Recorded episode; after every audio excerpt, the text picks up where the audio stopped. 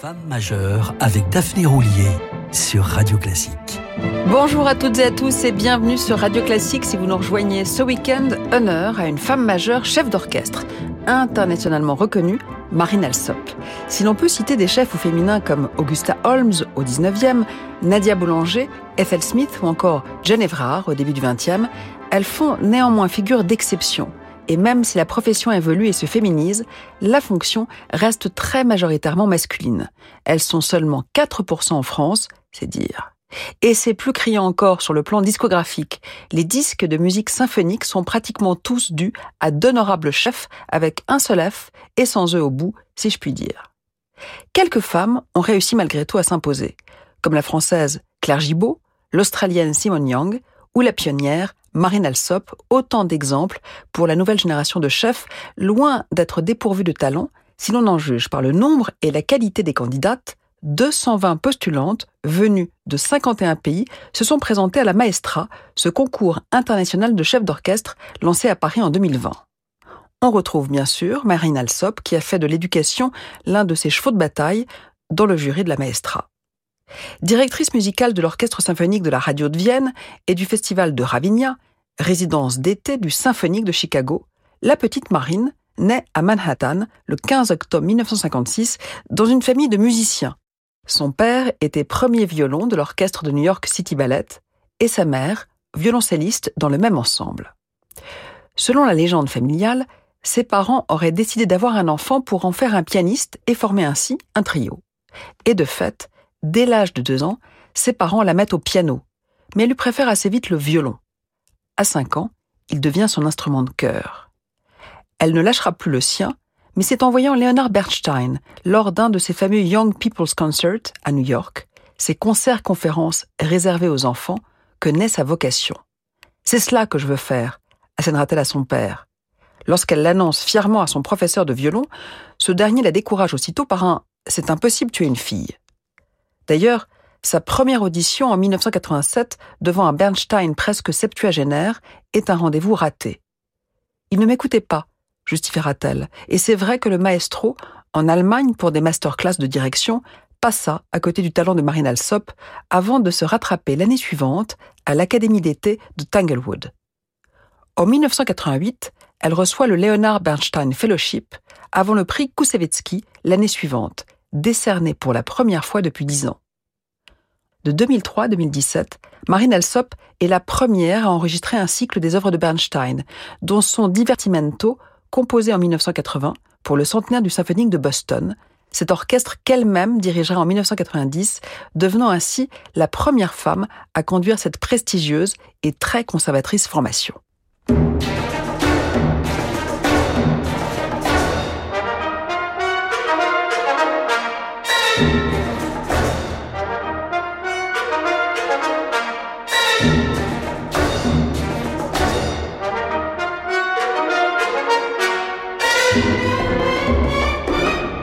Música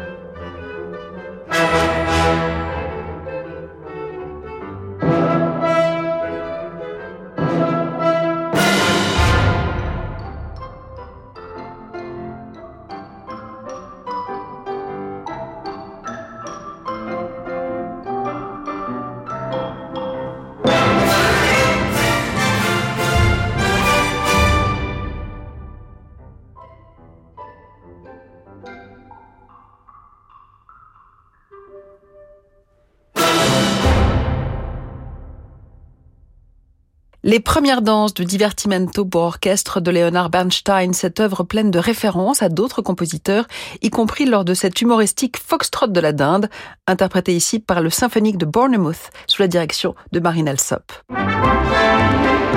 Jusqu'à midi, Femme majeure avec Daphné Roulier sur Radio Classique.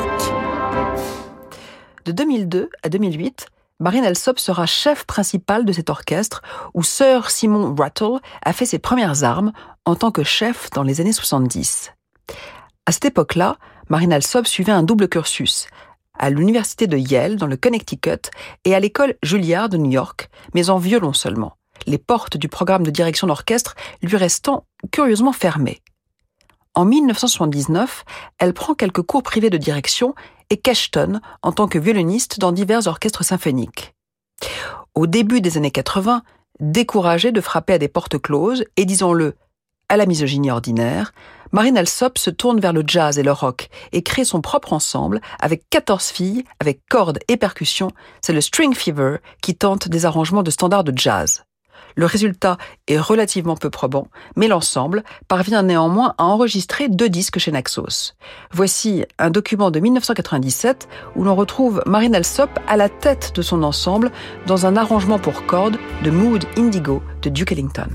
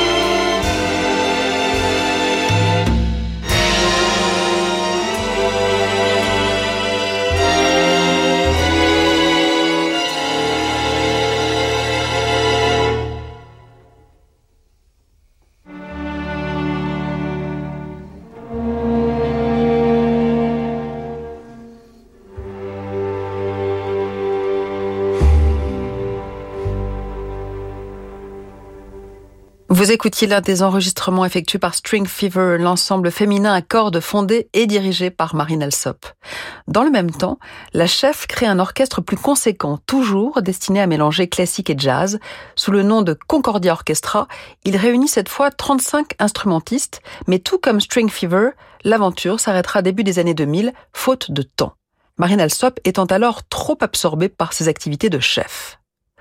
Auréolé de ses succès au festival de Tanglewood, aux côtés de Leonard Bernstein, Alsop commence à diriger de grands orchestres américains, tels que le Richmond Symphony, le New World Symphony à Miami, ou bien encore, en juin 1989, le New York City Ballet, avec son père en soliste du concerto pour violon de Samuel Barber. Marine Alsop n'apprécie pas toutes les musiques de son temps, mais s'est toujours montrée très fidèle à la musique américaine, en particulier lorsqu'elle reste proche du jazz, comme les œuvres des Gershwin. La transition est toute trouvée pour l'écouter diriger des membres du Symphonique de Baltimore dans la version d'origine, pour piano et jazz band, du final du concerto en fa de George Gershwin avec Jean-Yves Thibaudet en soliste.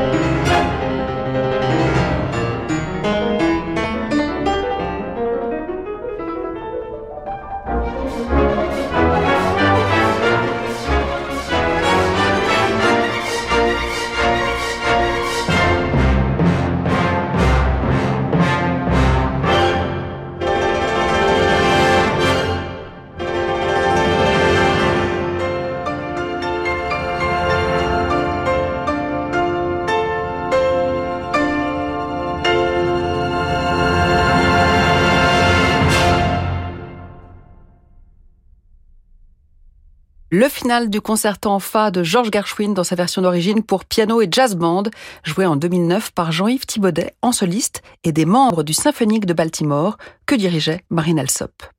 Elle assurera d'ailleurs la direction de cet orchestre de 2007 à 2021. C'est à ce jour son plus long mandat avant que le jeune Jonathan Newhart ne prenne sa succession. Elle garde d'ailleurs des liens privilégiés avec cet ensemble à la tête duquel elle a réalisé une importante discographie et notamment les dernières symphonies de Dvorak comme vous l'entendrez juste après la pause. Demain à 21h, concert exceptionnel. Martha Argerich interprète le concerto pour piano de Schumann avec l'Orchestre Philharmonique de Monte-Carlo. Sous la direction de Charles Dutoit, l'orchestre interprète également le Sacre du printemps de Stravinsky en hommage au chorégraphe Diaghilev. La magie des concerts, c'est sur Radio Classique. Toyota. Monsieur, on n'ouvre que dans deux heures. Vous êtes là depuis longtemps Non mais attendez, la nouvelle Toyota Aygo Cross à partir de 99 euros par mois pendant le Black Friday, j'allais pas rater cette offre exceptionnelle. Vous auriez un petit café, non? Du 23 au 28 novembre, venez profiter du Black Friday chez Toyota. Toyota. Nouvelle Toyota Aygo Cross Dynamique LLD 37 mois 30 000 km. Premier loyer 2350 euros, prime à la conversion déduite. Réservé aux particuliers pour toute livraison avant le 31 décembre 2022. Détails sur toyota.fr. Pour les trajets courts, privilégiez la marche ou le vélo. Dans son nouveau livre, Rien ne va, mais François Langlais refuse de céder au pessimisme. Rien ne va, mais rien n'est perdu. Voici trois bonnes raisons d'être optimiste. Première raison, c'est la fin d'un cycle et le début d'un autre qui s'ouvre vers une longue période de croissance. Deuxième raison, ce sont les nouveaux rapports de force qui se font jour entre salariés et employeurs. Enfin, l'Europe, réveillée par la guerre à ses portes, se réorganise pour devenir plus protectrice. Rien ne va, mais de François Langlais, le meilleur antidépresseur du moment, aux éditions Plomb. Le Louvre Lens fête ses 10 ans. À cette occasion, le musée vous ouvre gratuitement ses portes pour célébrer 10 ans d'aventure humaine et artistique. Festivités, ateliers, visites inédites, DJ sets, concerts et promenades enflammées dans le parc à la nuit tombée. Découvrez le musée comme vous ne l'avez jamais vu. Les 10 ans du Louvre-Lens, les 3 et 4 décembre. Plus d'infos sur louvrelens.fr. Dans le cadre de son exposition Munch, l'auditorium du musée d'Orsay vous invite au cœur de la musique norvégienne. Des sources populaires qui ont bercé l'enfance d'Edvard Munch jusqu'aux mélodies colorées de l'incontournable Grieg. Entre aurore boréale et soleil de minuit, retrouvez le meilleur des artistes norvégiens, comme Marianne Beate Kinland, Ragnhild Hemsing ou encore Karen Wursch. Tous les détails des concerts de l'auditorium du musée d'Orsay, à midi et en soirée, sont sur musée-orsay.fr. Ça fait 40 ans que nous vivons dans notre maison. Nous y avons tous nos souvenirs. Mais il est temps de songer à ce qu'elle va devenir quand nous ne serons plus là. Avec mon mari, nous avons décidé de la léguer à Habitat et Humanisme, qui pourra y loger les familles en difficulté. C'est important pour nous de savoir que nos valeurs de solidarité et de partage continueront à vivre après nous. Legs, donations, assurance vie, notre notaire honoraire bénévole à Habitat Humanisme vous conseille au 04 81 09 82 12. Profitez à fond de Noël avec Action. Chez Action, vous trouverez tout pour un Noël magique au prix les plus bas. Comme une guirlande de Noël LED 20 lampes pour seulement 99 centimes. Ou bien des piles Panasonic 60 pièces à 9,95€. Quel petit prix Alors allez-y. Action. Petit prix, grand sourire. Restez branchés sur Femmes majeures, on se retrouve dans quelques instants. Une fois déjà dans l'histoire, les hommes ont cru que la fin du monde était là. Avant la fin du monde, c'est le nouveau roman de Laurent Decaux. L'incroyable épopée de deux marins génois partis vers la Crimée combattre les armées du Grand Khan. Après avoir croisé corsaires vénitiens, barons francs et princesses byzantines, leur galère rapportera dans ses cales le plus terrible cadeau que l'Orient nous ait fait, le bacille de la peste noire. Avant la fin du monde, le nouveau roman historique de Laurent Decaux. Une épopée à vivre chez Albin Michel. Jusqu'à midi, Femme majeure avec Daphné Roulier sur Radio Classique.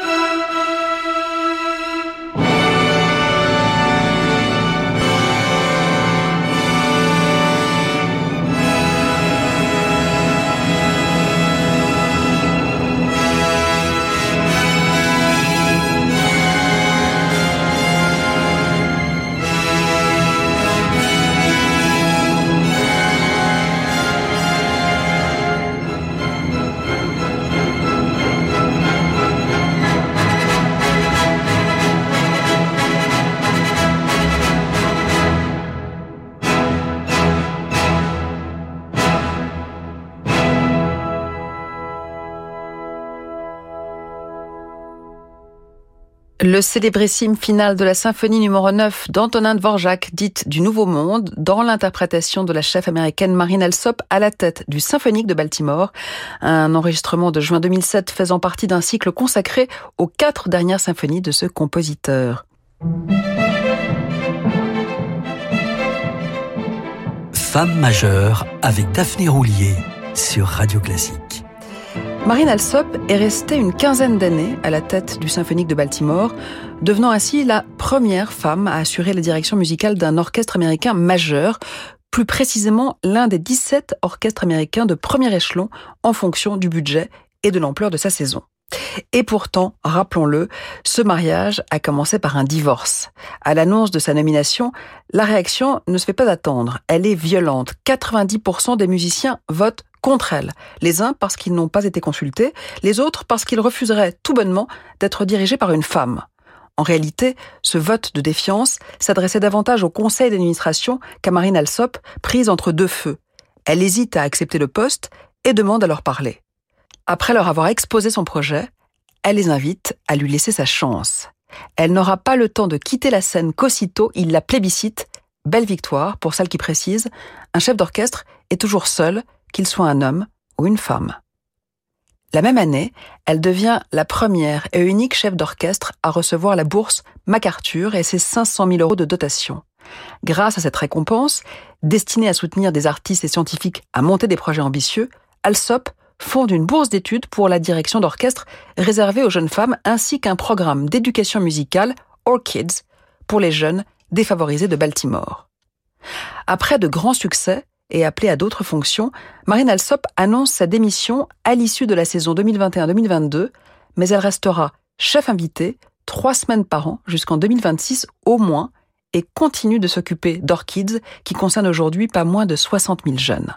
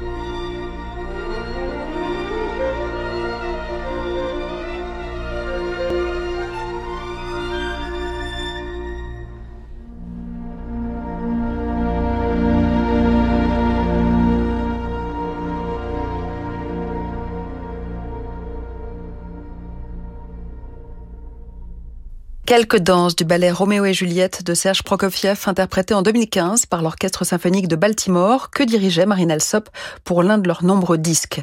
C'est cependant à la tête d'un autre orchestre que Marine Alsop a enregistré l'intégrale des sept symphonies de Prokofiev, l'un de ses compositeurs favoris, le symphonique de l'État de Sao Paulo. Fondé en 1954, cet orchestre s'est imposé comme le principal orchestre classique du Brésil et présente l'originalité d'être géré par une fondation à but non lucratif depuis 2005. En 2012, Marine Alsop succède au français Yann Pascal Tortelier et devient, une fois encore, la première femme à prendre la direction musicale de cet orchestre, qu'elle quitte en 2020, laissant la place au chef suisse Thierry Fischer, après avoir beaucoup enregistré, en particulier cette intégrale Prokofiev.